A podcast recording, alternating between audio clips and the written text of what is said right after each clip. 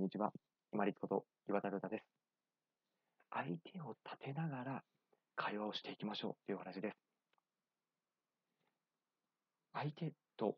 会話をしていくときに、いろんな話題が出てきますよね。で、例えば相手の意見とか考え方とか行動とか姿勢というものが出てきたときに、自分が、あ、それも確かにそうだなっていう思う部分をどんどん見つけていきましょう。そして、そこの部分に対して同調して、あ、確かに何々さんがおっしゃる通りとか、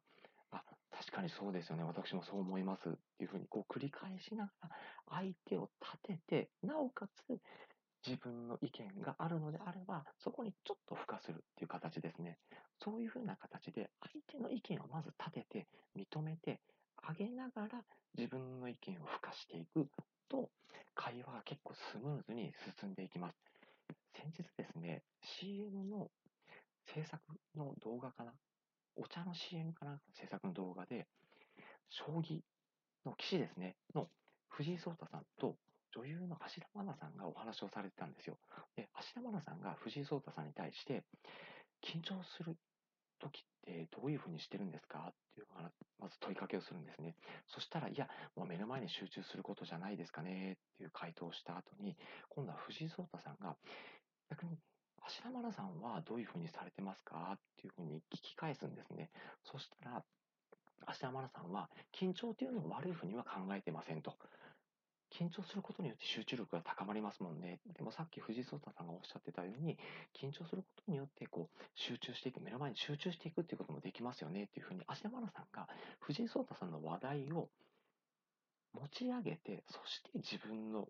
考えっていうのを付加して話をしていたんですね。この時に、あ、なるほど、やっぱり相手の話の中で自分が特徴できる部分があったところをまず認めて立てて、そこで自分の意見を付加していく。この話の仕方というのが、まあ、雑談であり、いろんな会議であり、話を発展させていく、人との会話を盛り上げていくコツなんじゃないかなと思って今回お伝えするに至りました。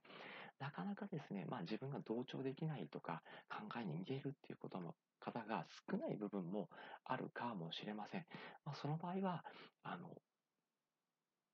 例えば完全に、いや、そこに対して同調しますよという言葉を出さずとも、あ、ほどとかですね、あ、そうなんですねっていうふうに、完全に同意はしてないけれども、あ、なるほど、話題としてはこう認識してますよっていうのを伝えていく。反応の言葉っていうのを自分のボキャブラリーとして持っておけば、相手には伝わるんじゃないかなと思います。まあ、完全に一致する話題、同調できる話題ばかりではないかもしれませんけれども、ああ、なるほど、そういうことがあの楽しくていらっしゃるんですねとか、面白くて、面白いと感じてこう行動していらっしゃるんですねとか、あ、なるほど、そういう面白さもあるんですねとか、そういう考え方も一理ありますねとかですね、相手を持ち上げながら、そしてで、自分の意見があるのであればそこに対して付加をしていく、そういうコミュニケーションの仕方というのを、ぜひ私も含めてちょっと今回勉強しましたので、会話の中で実践していきながら、ぜひ取り入れてまいりましょう。そうしたらですね、まあ、相手も気持ちいい。そして自分も勉強になりながら、さらに自分の意見も相手に伝えることができるっていう、こう会話のですね、盛り上がりというのを体験しながらですね、自分の実感として、こう、相手の会話というのを盛り上げていくことができるんじゃないかなと思います。本日ご清聴いただきましてありがとうございました。皆様にとって一日良い日となりますように、これにて失礼いたします。